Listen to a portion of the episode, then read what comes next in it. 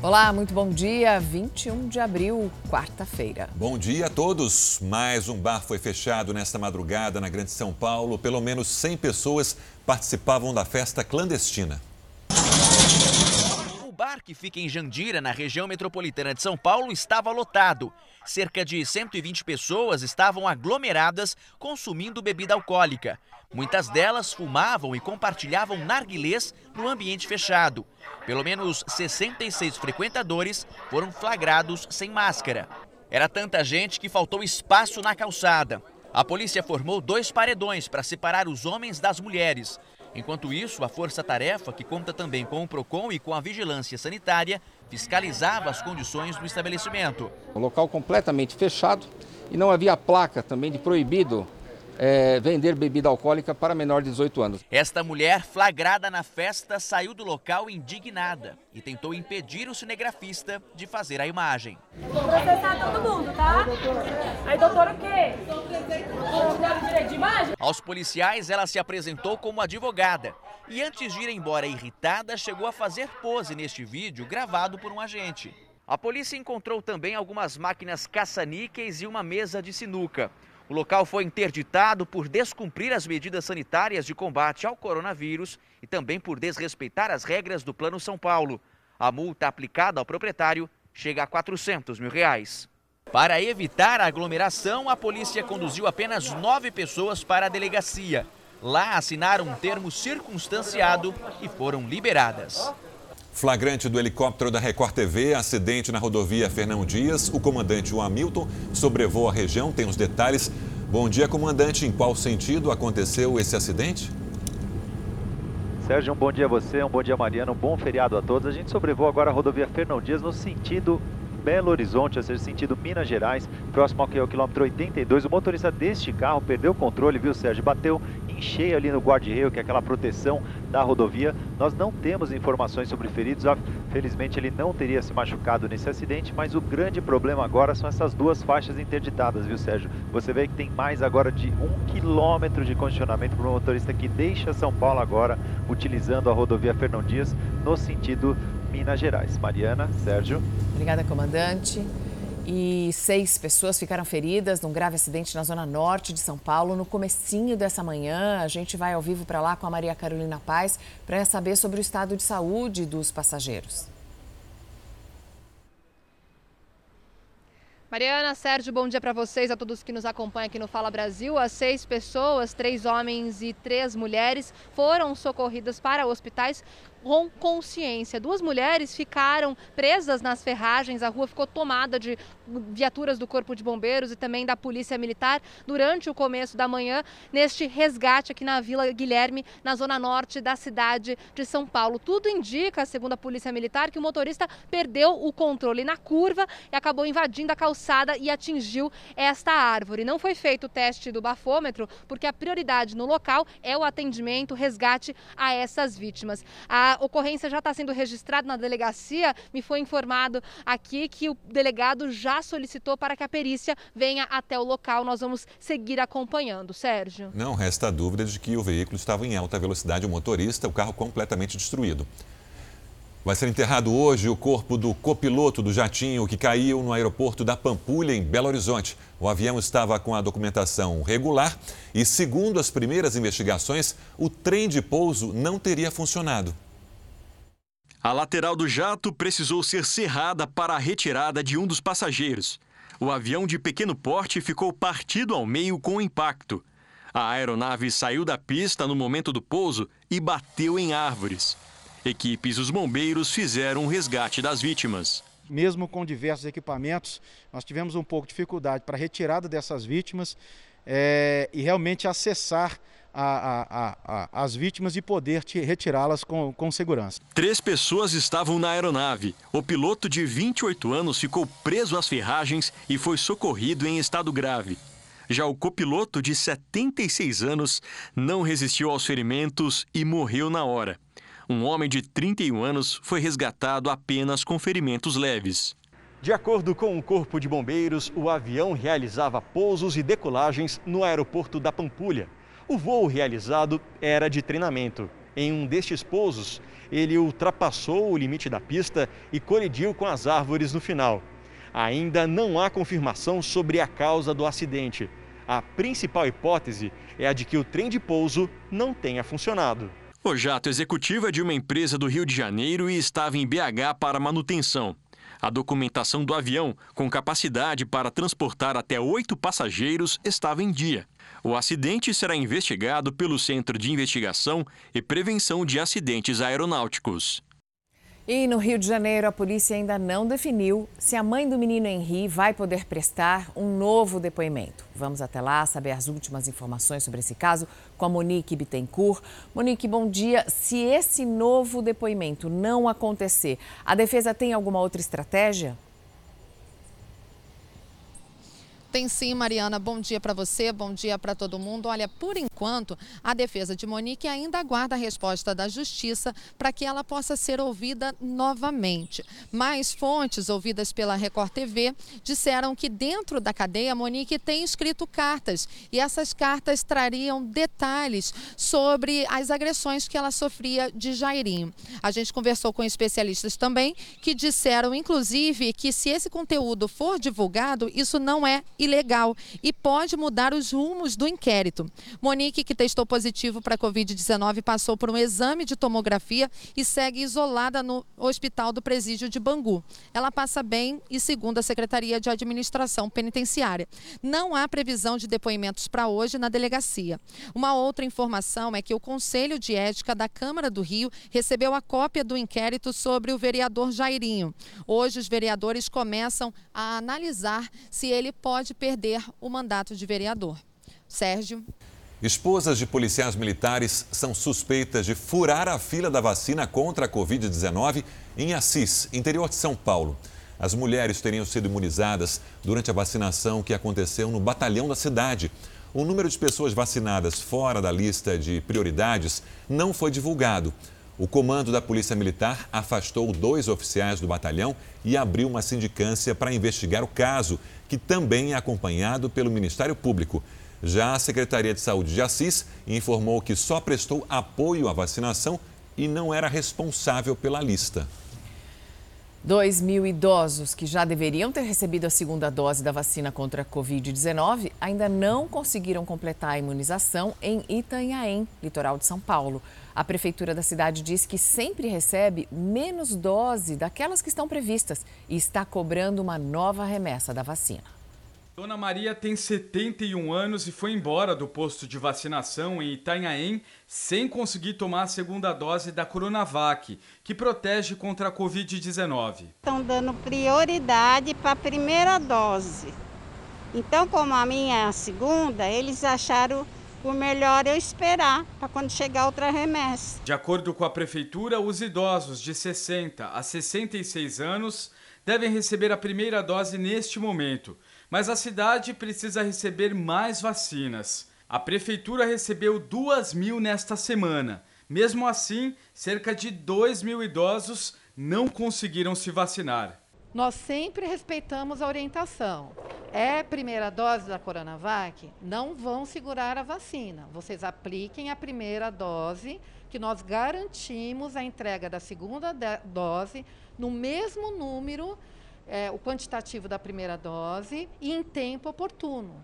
E essa situação não está ocorrendo. A Prefeitura de Itanhaém ainda afirma que tem muitas casas de veraneio que atraíram moradores de outras cidades para tomar a primeira e a segunda dose aqui, intensificando ainda mais o problema no déficit de vacinas. Mas o seu Ícaro, de 67 anos, está indo embora bem preocupado. Ele não conseguiu tomar nem a primeira dose ainda. É um momento difícil, é um momento de pandemia Segundo os médicos, eu sou grupo de risco pela idade e continua essa, digamos, rolagem de barriga para frente, para frente, para frente, também sem explicar o porquê. Começou hoje em São Paulo a vacinação contra a Covid-19 para idosos de 65 e 66 anos. Vamos ao vivo com Pedro Leão. Pedro, bom dia. Parece que está tranquilo por aí.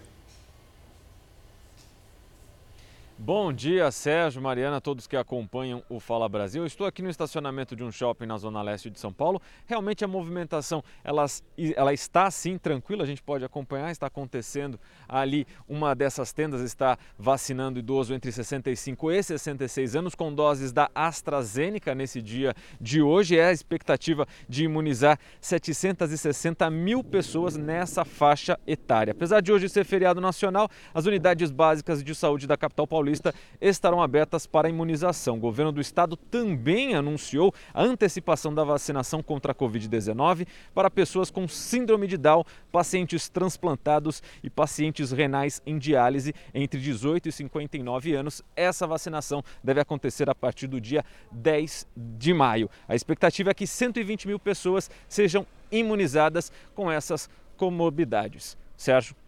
Obrigado, Pedro. A Câmara dos Deputados aprovou um projeto que proíbe a suspensão das aulas presenciais durante a pandemia. A gente vai a Brasília com a Vanessa Lima. Vanessa, bom dia. Foram sete horas de discussão e, mesmo aprovada, alguns deputados criticaram a proposta. Bom dia, Sérgio. Pois é, essa discussão se arrastou até a madrugada de hoje. O projeto defende que a educação básica e superior sejam classificadas como serviços essenciais e que só seriam suspensas se houver critérios técnicos e científicos para essa paralisação. O texto também defende que as diretrizes estabelecidas pelo Ministério da Saúde sejam seguidas para a segurança dos alunos. Para alguns deputados, o projeto não está restrito à educação educação infantil, onde há respaldo de pouca transmissão entre as crianças e que o retorno presencial mobiliza funcionários e professores que utilizam o transporte público e que estariam mais expostos à transmissão do vírus. O projeto segue agora para o Senado. Vanessa, os deputados também aprovaram a prorrogação do auxílio emergencial para os profissionais da cultura. É isso, porque segundo o Ministério do Turismo, dos 3 bilhões de reais liberados para o setor no ano passado, ainda estão disponíveis quase 800 milhões de reais. E eles podem ser usados para socorrer os artistas, esses profissionais, e também para a manutenção dos espaços culturais. O texto segue agora para a assinatura do presidente Jair Bolsonaro. Sérgio.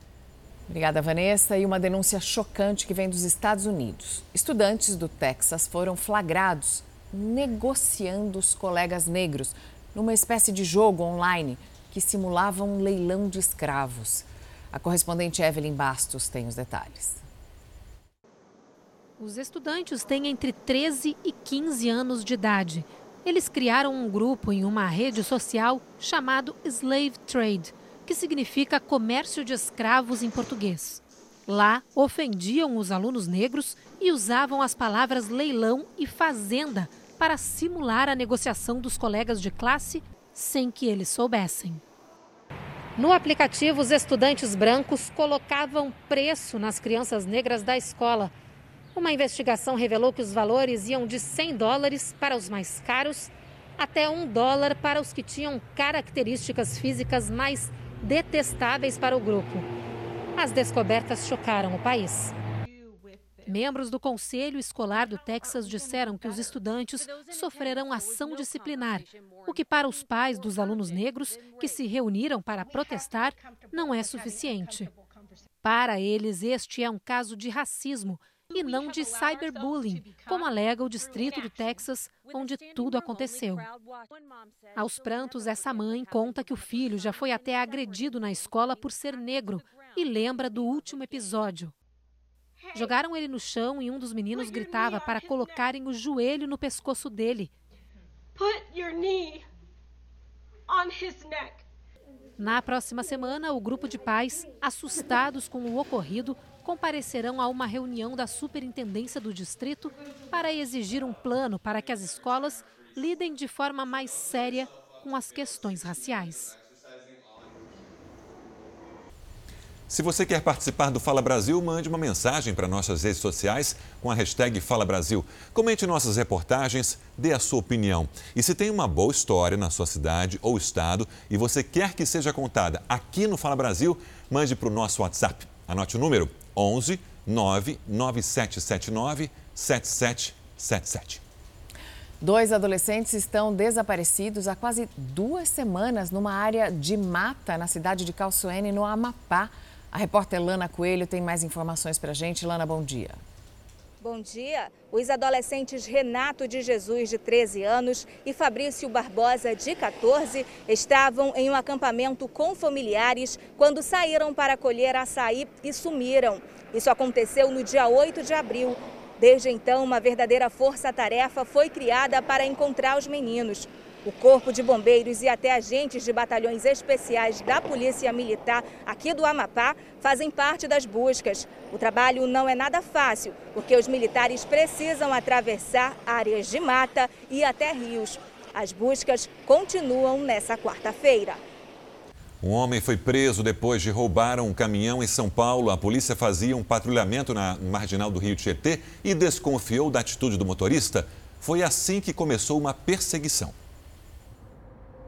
A perseguição começou no meio da madrugada na marginal Tietê, uma das vias mais importantes de São Paulo. Os policiais que estavam em patrulhamento notaram uma movimentação suspeita no caminhão e deram ordem de parada. O motorista não obedeceu à ordem dos policiais e fugiu. Durante cinco minutos, os policiais perseguiram o caminhão.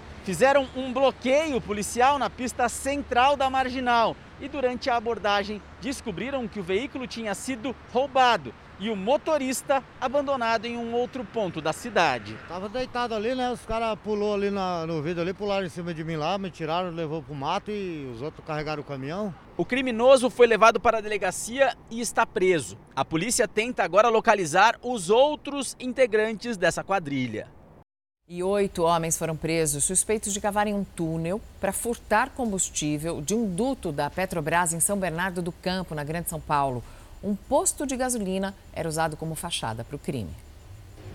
Uma engenharia precisa. O túnel tem mais de 6 metros de profundidade e 3 de extensão. Para cavar esse túnel, os criminosos estudaram a área para construir o caminho até os dutos da Transpetro, em São Bernardo do Campo, na região metropolitana de São Paulo. Os investigadores encontraram oito pessoas no local seis estavam escavando o buraco. Quando você vê que já começa a ser escorado ali, é, mais uns 7 metros para dentro, a gente já chegaria ali no, no duto de combustível, onde eles fazem o furo, eles engatam uma válvula e eles subtraem de forma ilícita aí o, o combustível. O túnel era escavado na parte de trás do posto. A investigação aponta que o objetivo era atingir os dutos e desviar combustível clandestinamente. Oito homens foram presos. A polícia acredita que o posto faça parte de um esquema de furto de combustíveis de uma organização criminosa. Esse posto foi adquirido recentemente, muito provavelmente em razão de estar localizado é, muito próximo ao duto. É um posto que está a menos de 10 metros do duto da Petrobras. O produto furtado provavelmente seria adulterado e vendido para postos de gasolina aqui da cidade e da região. A polícia agora trabalha para identificar o dono do posto. Os investigadores acreditam que em mais três dias de escavação, os criminosos chegariam até os dutos. Esse tipo de furto é muito arriscado. O delegado diz que é preciso ter conhecimento e máquinas específicas para realizar esse tipo de crime. Esse material é pressurizado e volátil, quer dizer, qualquer perfuração que não seja com a técnica adequada vai acarretar num esvaziamento desse tubo da Petrobras um acidente de grandes proporções envolvendo incêndio e explosão. Indignadas com as perdas financeiras, vítimas de golpes têm publicado anúncios nas redes sociais com todos os dados dos estelionatários. Agora, o detalhe: as postagens muitas vezes contêm foto, telefone e documentos desses suspeitos. Só que o problema é que divulgar dados de outras pessoas é ilegal e quem faz isso pode responder por crime parecia ser o apartamento dos sonhos do Cássio, bem localizado na região central de São Paulo e com um preço bem abaixo do mercado. Hoje você paga numa kitnet de 28 R$ 1.200 e fora o condomínio, né? Esse era um valor de 63 metros e R$ 1.300. Cássio precisava se mudar por causa do trabalho. Viu o anúncio do apartamento em um site de vendas e entrou em contato com a suposta corretora. Ela disse para Cássio que havia mais pessoas interessadas e que só poderia reservar o imóvel se ele fizesse uma transferência bancária. Fui no imóvel, vi o imóvel, gostei. Ela mandou todos os documentos autenticados para mim. Ficou me impressionando para me fazer o dinheiro, né, a transferência do Pix. Eu fiquei com medo de, de perder o apartamento, porque eu estou desesperado assim, estava desesperado procurando, já tinha dois meses e não achava nenhum preço legal, nenhum preço bom. Só que depois de fazer uma transferência de R$ 1.300, a falsa corretora desapareceu. Cássio nunca mais recuperou o dinheiro que ele havia juntado durante cinco meses. Ele procurou a dona da conta, que teria recebido o valor. A mulher disse que também tinha caído no golpe. Eu sinto muito te informar, mas não sou eu não, viu? Eu também caí num golpe exatamente igual a você, de contrato de locação. A vítima resolveu então publicar nas redes sociais o que tinha acontecido. Expôs as conversas e a foto da falsa corretora. Eu publiquei sobre a suposta corretora, porque eu creio também que ela pegou os documentos de uma outra pessoa, eu acho, e, e se passou como ela. Cássio não é o único a ter esse tipo de atitude. Nas redes sociais tem várias vítimas que postam fotos de supostos golpistas. É uma prática que tem ficado cada vez mais comum. O objetivo é fazer um alerta e evitar que outras pessoas sejam prejudicadas. O que pouca gente sabe é que, em alguns casos, por causa dessas publicações, a vítima pode passar a responder por um crime. As pessoas têm que ter cuidado ao divulgar fotos de supostos golpistas na internet. Isso porque se a foto for de outra pessoa que não o golpista, se o golpista estiver usando essa foto também de forma ilícita, a pessoa que divulga pode responder até por um crime contra a honra. A pena para quem comete crime contra a honra é de um a três meses de prisão. O especialista diz que é importante sim denunciar o golpe na internet, mas sempre com cuidado. Faça uma redação liana, uma redação sem ofensas, relatando o que aconteceu e dizendo que você vai buscar a investigação pela polícia, vai buscar processar o responsável. Não ofenda, não xingue essa pessoa, porque às vezes acontece que o golpista, mesmo o próprio golpista, acaba se utilizando dessa ofensa ou desse xingamento para se defender. A Justiça do Rio de Janeiro suspendeu os decretos da Prefeitura que estabeleceram medidas restritivas à circulação na cidade. Ao vivo do Rio, Aline Pacheco. Aline, bom dia. São tantas as decisões que o morador fica confuso. Afinal, o que está valendo hoje? Oi, Sérgio, bom dia para todo mundo. A decisão permite o comércio de ambulantes, a que as pessoas fiquem nas faixas de areias, como essa daqui, na praia de São Conrado e também a permanecer em áreas públicas entre 11 da noite e 5 horas da manhã. A medida da Prefeitura, de acordo com essa decisão, viola os direitos fundamentais da população e fere os direitos de ir e vir das pessoas. A Procuradoria-Geral do município disse que ainda não foi notificada da ação e que as regras seguem valendo. Informou também que vai recorrer da decisão. Depois da pausa emergencial de 14 dias no Rio, isso entre março e o início desse mês, a Prefeitura afirmou que houve uma redução na procura por atendimento nas unidades básicas, mas que o Rio tem a maior taxa de letalidade da Covid-19 do país. Isso significa que entre cada 100 infectados, 100, 6 pessoas não resistem, Mariana. Obrigada, Aline. É, enquanto esse impasse não tiver fim, os vendedores ambulantes que trabalham nas praias são os mais afetados, sem dinheiro nem para levar comida para casa. Em casa, Daniele mostrou a despensa, armários e gavetas vazios. Sem o básico, sem alimentação, sem produtos de higiene. O Felipe é vendedor ambulante sem poder trabalhar, fez um apelo. Queria trocar o velho telefone celular por comida para a mulher e os cinco filhos. Eu sou trabalhador, entendeu? Eu não sou um pedinte. Eu tenho meu trabalho, eu tenho meu ganha-pão. Então aquela situação para mim foi, foi, foi humilhante, entendeu? Depois que o Felipe anunciou o telefone na internet, a postagem viralizou. Ele recebeu mensagens de apoio e ganhou doações de cestas básicas para aliviar um pouco o sofrimento da família. Só que o problema não acabou. Todos esses alimentos devem durar pouco mais de três semanas e o aluguel está atrasado. Com o auxílio pago pelo governo federal, Felipe e Daniele acabaram de acertar o aluguel do mês passado. E a gente teve que decidir ou come ou paga aluguel. Na rua não dá para ficar, então a gente preferiu negociar o aluguel e a gente, a gente vive assim. A gente fica muito agradecido dessa ajuda, mas nós temos o nosso trabalho, entendeu? A gente quer trabalhar, a gente precisa de oportunidade de trabalho. O Leandro, que mora em Nova Iguaçu, na Baixada Fluminense, também está com dificuldades. Ele depende da praia há dois anos, desde que perdeu o emprego de bombeiro civil. Mas com a proibição, tudo mudou. Eu saí de casa para vir para cá e minha filha não tinha o que comer. É só, só feijão. Não tinha nada. E ela pergunta o que, que vai ser do almoço. Eu não tenho o que dar. Eu não tenho o que dar. A cidade do Rio tem 2.200 comerciantes cadastrados que trabalham nas praias. O que todos querem é uma solução definitiva. Trabalho, poder trabalhar. Porque disposição e força de vontade nós temos, entendeu? É só isso que nós queremos. Não quero saber qual o trabalho é. Se vai limpar chão, se vai limpar vidro, se vai fazer faxina, não quero saber, eu quero só trabalhar.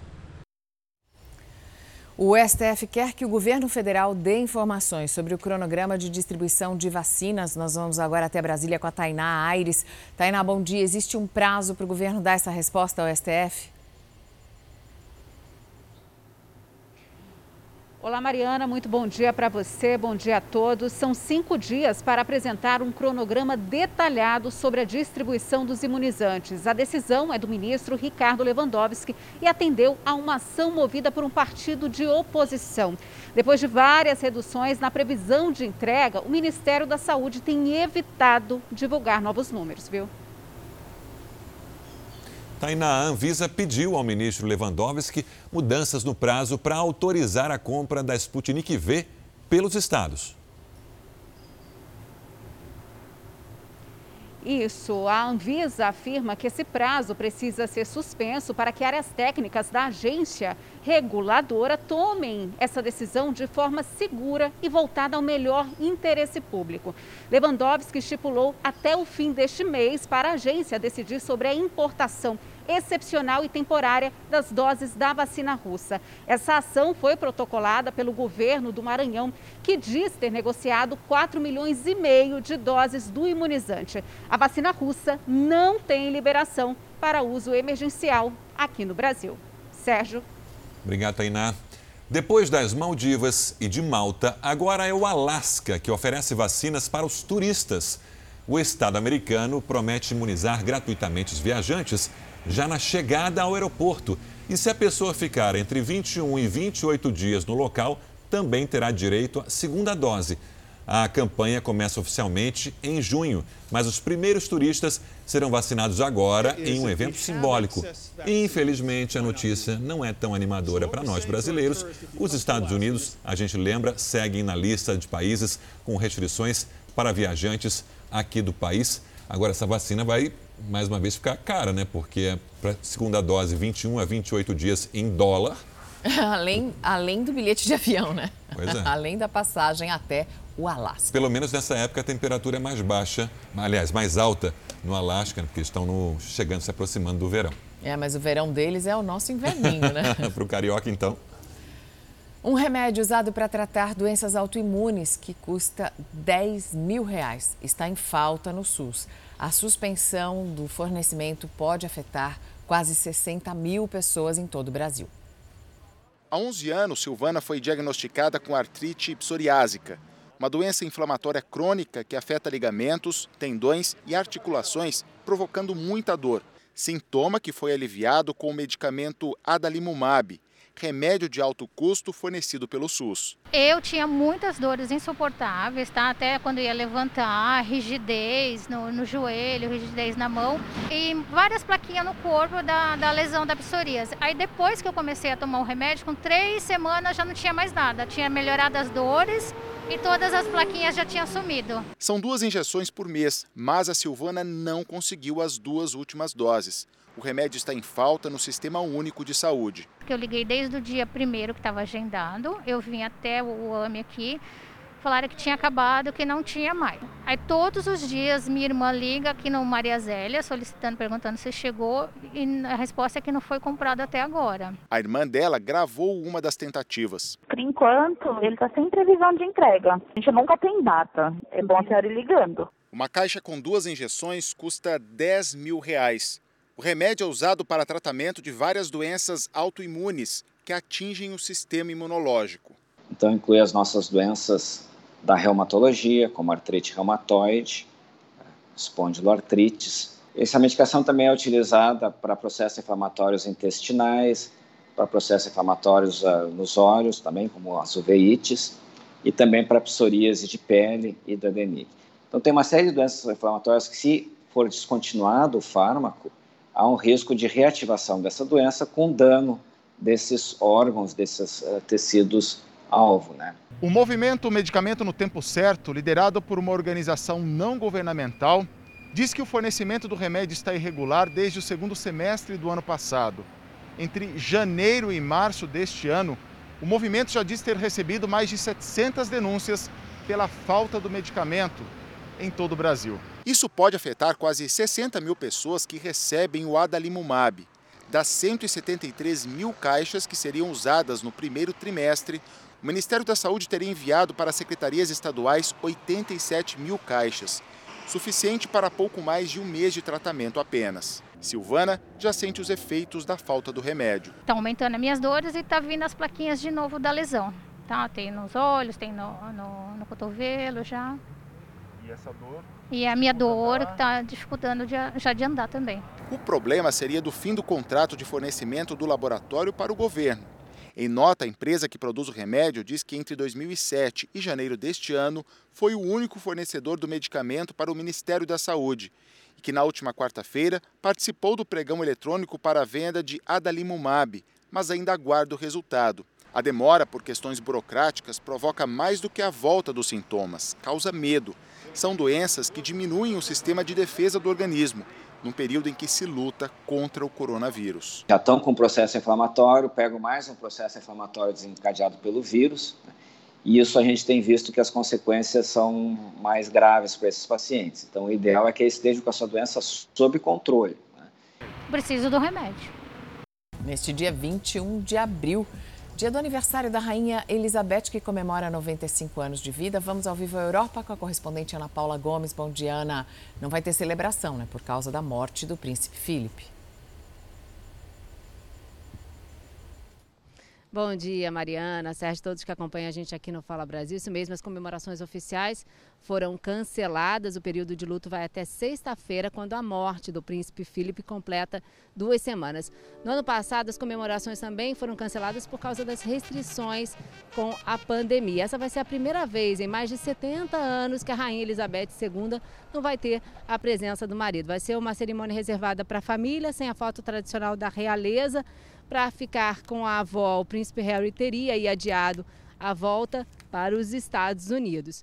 A Rainha Elizabeth também quebrou uma tradição, que é o uso de um papel timbrado nas mensagens de luto. Ela está usando um papel mais simples, personalizado. Seria uma homenagem ao marido, conhecido por atitudes mais modernas e também descomplicadas. Já o filho do casal, o príncipe Charles, e o neto, o príncipe William, seguem aí com a tradição, com papel timbrado. É um gesto simples, mas de grande significado, né, Sérgio Mariana? Não resta dúvida num momento como esse. Obrigado, Ana. Até amanhã. Se você fala alto ao telefone, não é o caso da Mariana, que fala sempre de uma forma bem calminha, tranquila, dá risada no transporte público, ou tem um filho que gosta de brincar na rua, pode ter problemas se um dia for morar no Japão. Uma cultura completamente diferente, né? E um novo site lá no Japão denuncia da queixas do barulho. Quem perturba a paz entra nessa lista. A correspondente Silvia Kikuchi conta mais pra gente em uma reportagem exclusiva. O Japão se transformou num lugar onde as crianças não podem mais jogar bola na rua ou brincar num parque por medo do barulho. Acredite ou não, Existe até um site bastante popular especializado em mostrar os pontos mais barulhentos do país. Quando foi criado em 2016, se limitava a mostrar locais onde os moradores reclamavam do barulho causado pelas crianças que brincavam nas ruas e estacionamentos. Hoje tem de tudo, desde vizinhos que conversam alto, choro de bebês e até brigas de casais. São mais de 7 mil pontos registrados. Só nessa área ao redor de Tóquio encontramos mais de 4 mil reclamações. O site tem gerado muita polêmica entre os próprios japoneses. De um lado, pessoas que defendem o direito das crianças brincarem. Do outro, aqueles que dizem querer a paz, seja para trabalhar, dormir ou por questões de saúde. Tudo isso porque aqui não é comum chegar e conversar direto com as pessoas. Um problema que poderia ser resolvido com a boa comunicação. Ângelo Ishii, jornalista e professor de sociologia da Universidade Musashi, em Tóquio, explica que a cultura do silêncio está em todas as camadas da sociedade. Inclusive na indústria, que oferece uma gama de produtos cada vez mais silenciosos. Com certeza, porque é, isso inclui tudo, né? Quer dizer, inclui é, os carros. Os carros não são só as pessoas, né? Os carros são mais silenciosos, é, as pessoas são mais silenciosas aqui do, do que no Brasil. Ângelo, que acompanhou o crescimento da comunidade brasileira no Japão ao longo dos últimos 30 anos, diz que até mesmo as conversas em grupo entre os estrangeiros nas ruas chamam a atenção.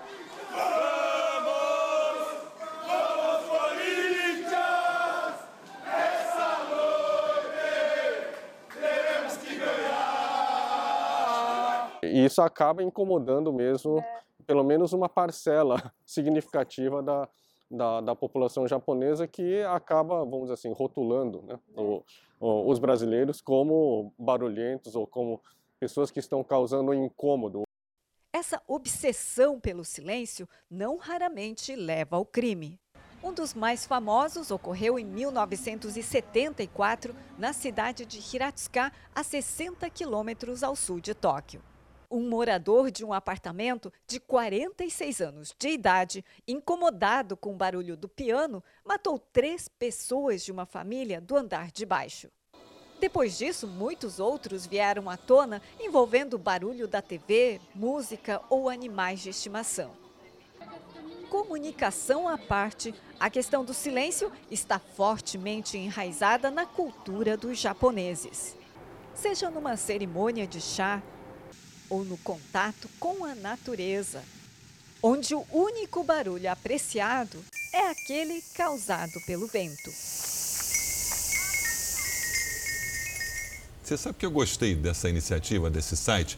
Que quando você vai alugar um apartamento ou comprar e depois descobre que tem uma surpresa ali, né? uma bomba, um barulho na frente, nos fundos do vizinho, mas é tão interessante ver como a cultura é completamente diferente. Né? A cara do, do funcionário do metrô vendo a chegada da torcida do Corinthians é um choque né? de culturas, mas é impressionante. Os italianos também vão ter dificuldade de se adaptar. É, né? Um pouquinho de mistura é bom por isso mesmo, né? Um japonês passando uns dias no Brasil e um brasileiro passando uns dias no Japão, eles podem trocar muita coisa boa. Uma apresentação de dança durante o evento militar na Austrália tem causado polêmica. O vídeo mostra um grupo de mulheres dançando. Além do figurino, a coreografia aparentemente é ousada para alguns. Tem políticos chamando esse evento de inapropriado, outros alegando que essa dança é degradante para as mulheres. Agora, a Marinha Australiana até agora não disse por que essas dançarinas foram contratadas. Mais uma vez, uma questão de cultura, né, Sérgio? Em alguns pois é. lugares, é. uma dancinha de cheerleaders, assim, uma dancinha de grupo o feminino. O cerimonial normal. ali talvez tenha pecado no, no local, no momento, mas. Ou por ser militar, né? Os militares são um pouco mais reservados, vamos dizer assim, ou conservadores. Se eles conhecessem o carnaval brasileiro, iam perceber. É, qualquer grupo de dança, isso é uma dança normal, dança de rua, street dance. 99 filhotes de tartaruga foram soltos no litoral da Paraíba. A Praia do Bessa, em João Pessoa, é uma região de ninhos naturais de tartarugas. E as desovas são acompanhadas pelos veterinários de um projeto para preservação do meio ambiente. O desenvolvimento e o nascimento dessas tartarugas demora cerca de 60 dias. E o monitoramento dos bichinhos é ainda mais rigoroso nessa época de desova, entre outubro e junho. A Espanha prorrogou as restrições aos voos do Brasil e da África do Sul. O motivo são as variantes do coronavírus encontradas nos dois países. Apenas cidadãos espanhóis ou de Andorra e estrangeiros residentes na Espanha podem entrar no país. Mas quem chegar do Brasil, da África do Sul e de outras 10 nações deverá ficar em quarentena. A viagem também é permitida para passageiros em trânsito internacional com uma conexão inferior a 24 horas. A medida vai ser reavaliada no dia 11 de maio. Com a crise financeira criada pelo coronavírus, ficou cada vez mais difícil comprar comida. Com isso, restaurantes populares, como o Bom Prato aqui no estado de São Paulo, ganharam consumidores que antes nem pensavam em usar esse tipo de serviço. Se a procura já era grande, a pandemia deixou ainda maior. Na fila do Bom Prato, estudantes, aposentados, donas de casa, moradores de rua, trabalhadores. Todos em busca de comida mais barata. Muito caras as coisas. Tá caro demais. A marmita a um real é a saída para muitas famílias que perderam renda e têm encontrado dificuldades para se alimentar. Por mais que você ganhe, você deixa tudo no supermercado e não compensa. Só o preço do gás, Está muito difícil. Os restaurantes também já ofereciam café da manhã a 50 centavos e perceberam durante a crise que havia necessidade de ampliar o serviço. Desde abril do ano passado, o Bom Prato passou a oferecer também o jantar. Com isso, a oferta de refeições oferecidas cresceu 63%.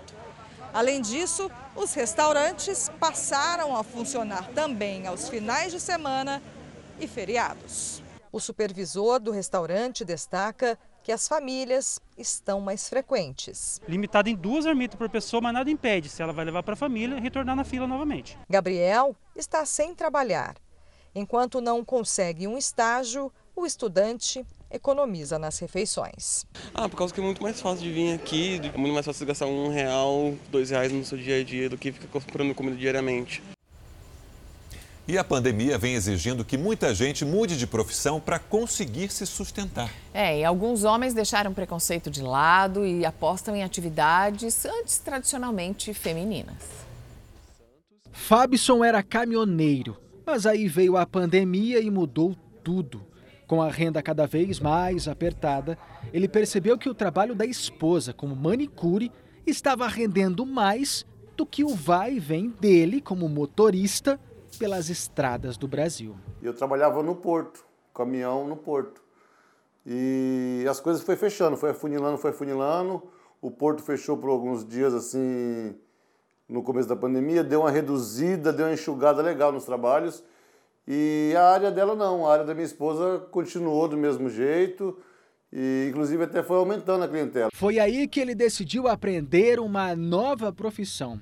Agora ele se dedica ao designer de unhas. Fabson está se especializando na colocação de unhas de fibra de vidro e de olho na oportunidade, nem dá bola para as piadinhas que hora ou outra acaba ouvindo dos amigos. Preconceito sempre vai existir e isso não vai pagar minhas contas, né? Então, assim, eu resolvi ser mais forte que isso, ser maior do que isso. E o Fabson não é o único. Cada vez mais os homens têm encarado novos desafios para manter a renda da família.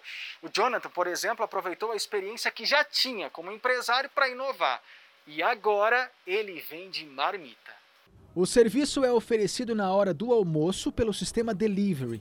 Jonathan era dono de um bar em Campo Grande mas precisou baixar as portas com a chegada da pandemia. É difícil segurar um ano, até mais que está tá já pelo, pelo período. E realmente não, a gente não dá conta. É muita conta, é muita coisa que, que atrapalha. A gente está trabalhando muito, mas é para se manter. E tem dado certo, graças a Deus. Quase um ano depois de ter sido preso por engano enquanto estava trabalhando, um jardineiro finalmente foi inocentado. Ele foi confundido com o irmão dele. Passou quase dois meses atrás das grades. O Wilton agora só pensa em curtir a família e concluir a faculdade de educação física. Dá uma situação para minha filha diferente que a minha, que eu vivi desde pequeno. Então esse é meu sonho mesmo. Mas nem tão cedo, esse homem de 34 anos vai esquecer os dramas vividos na prisão no ano passado. Foram 54 dias de detenção aqui no presídio de Água Santa, na zona norte do Rio. Wilton foi acusado de roubo. O jardineiro estava respondendo por crimes que teriam sido cometidos pelo irmão William, que foi morto em confronto com a polícia em janeiro do ano passado. Na prisão, o Wilton viveu dias intermináveis, sentia fome e ficou doente. A minha bronquite atacou fortíssima. Eu ficava em febre com graus altíssimos e me suspeitaram de Covid. Fiquei isolado, sem contato com ninguém. O Wilton trabalhava há nove anos como jardineiro do Hospital Federal do Andaraí. Tinha carteira assinada e estava matriculado no curso de Educação Física em uma universidade particular. Mas nada disso foi levado em consideração. Ele ama trabalhar com criança, ele ama fazer projeto social. Então, ver é, o sonho dele sendo destruído, a imagem dele sendo destruída dessa forma foi muito doloroso para a gente, para minha filha de seis anos, para minha família, sabe, para a família dele. A batalha pela liberdade de Wilton foi longa. Os primeiros habeas corpus foram negados e o acesso ao judiciário era ainda mais complicado por conta da pandemia. Mas na semana passada, o jardineiro foi finalmente absolvido pela justiça. Eu vou pedir uma reparação, né, cara? Uma, uma reparação. Não que o dinheiro vai apagar o meu sofrimento, nem que o dinheiro vai, assim, é, apagar o que eu vivi. Mas, tipo assim, não pode passar impune. Fala Brasil termina assim. Um bom dia para você. Fique agora com o Hoje em Dia.